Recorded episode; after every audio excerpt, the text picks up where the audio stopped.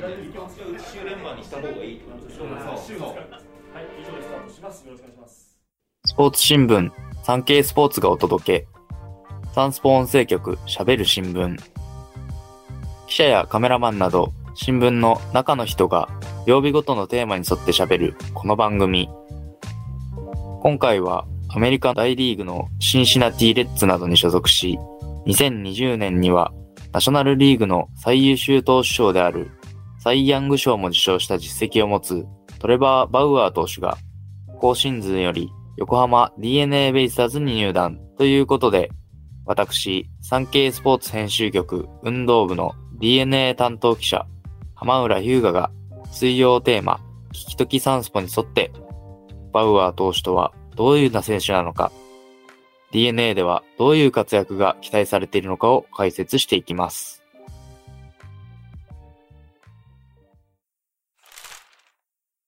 WBC の熱も冷めやらぬうちに、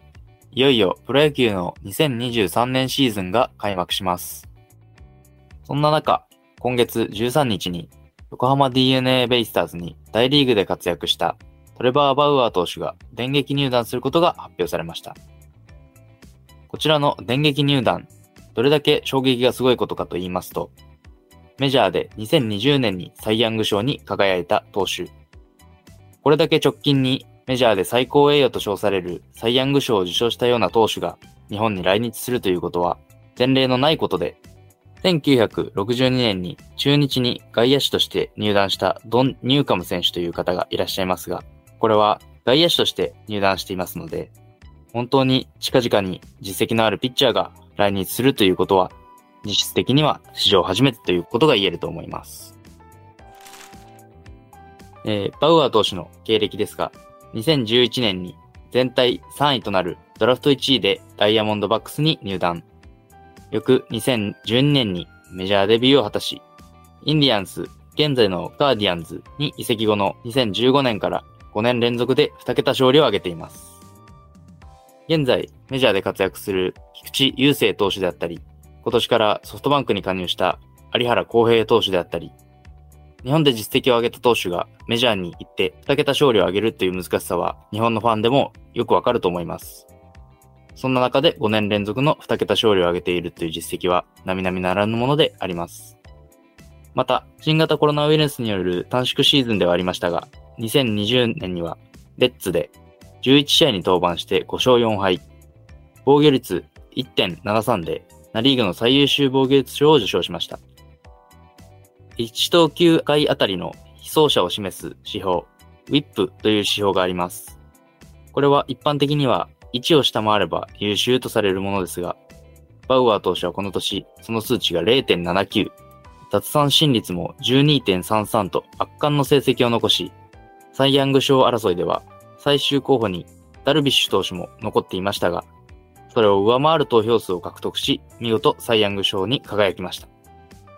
また、翌2021年には3年総額1億200万ドル、日本円にして107億円の大型契約を結んでドジャースに移籍しています。これだけの大型契約を結んだ選手が日本に来ることも滅多にないことと言えます。その2021年、女性から暴行を受けたとの告発を受け、えー制限リストに入り、メジャーの DV などの禁止規定違反による324試合の出場停止処分を受けました。ただ、こちらは再調査の結果、停止試合数が194試合に軽減されるなど、起訴内容自体も不起訴となっており、DNA ベイスターズとしても本人とのヒアリング、また周辺の調査を入念に進めた上で問題はないということで獲得に至りました。今シーズンからソフトバンクに移籍したオスナ投手も同様にメジャーリーグ時代に出場停止の処分を受けていますが、入念な獲得調査の上で日本では活躍を見せている例もあります。バウアー投手の特徴ですが、伸びのある150キロ超の直球と、ナックルカーブやカットボールなど多彩な球種を操ります。また、データを緻密に計算して投球に活かす頭脳派として知られ、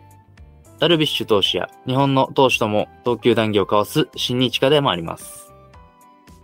ベイスターズは昨年、ただ一人チームの規定投球回に達した今永投手。今永投手が WBC に出場して一軍の合流はまだ未定となっております。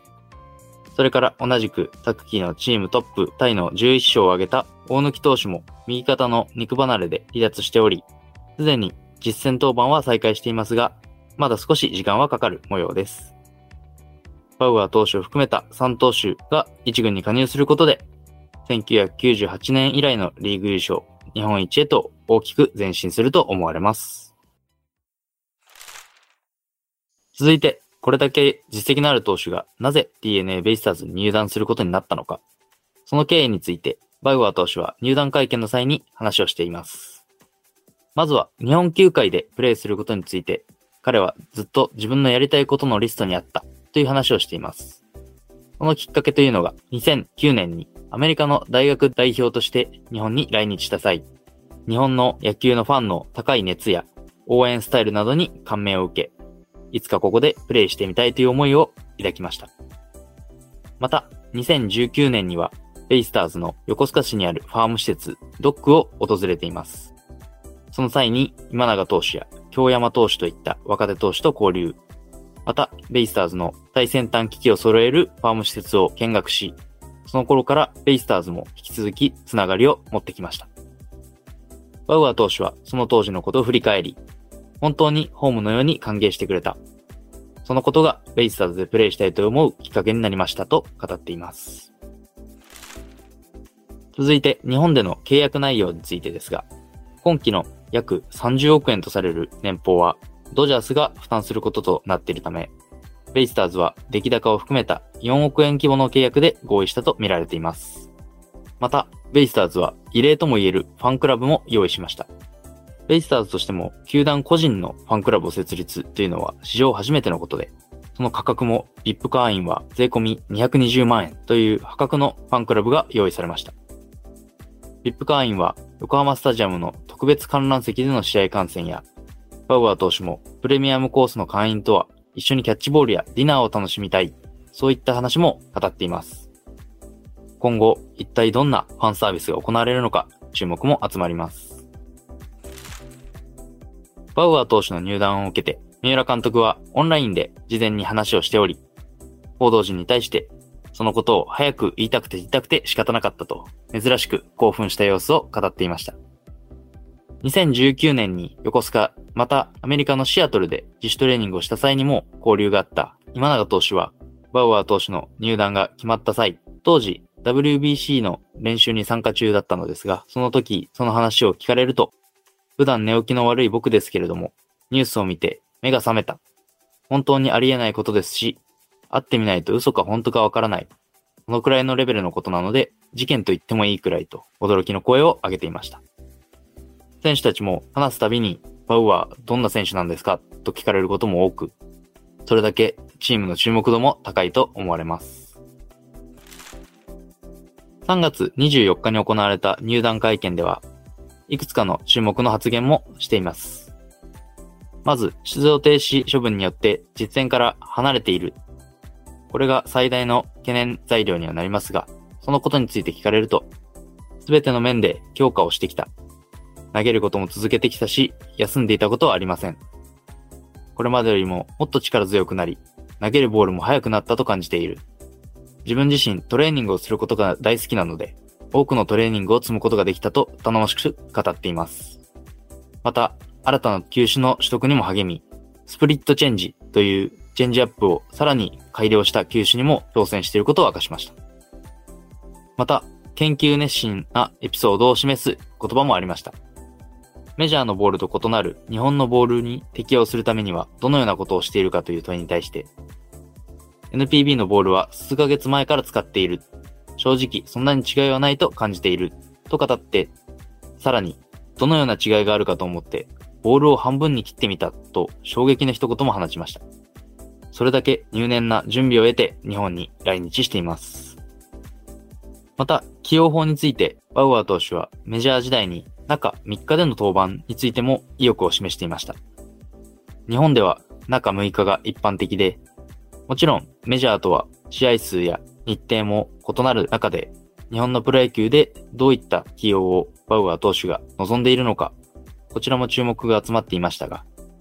これに対してバウアー投手は、チームの意向が一番だと思っています。それは監督の決めることだし、自分自身はとにかくチームとして勝ちたいというのが一番なので、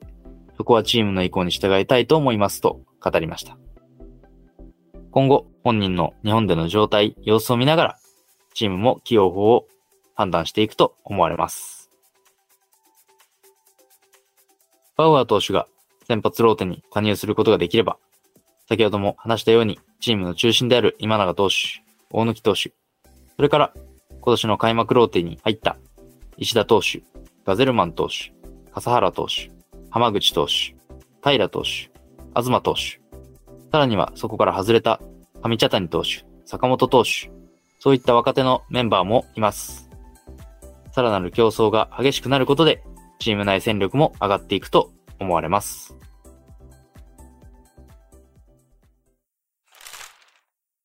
今回お届けした内容の関連記事は、産経電子版産経スポーツ、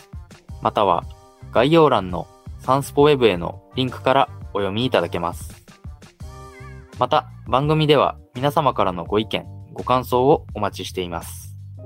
SNS に投稿する際は、番組名、ハッシュタグ、喋る新聞。喋るはひらがな、新聞は漢字。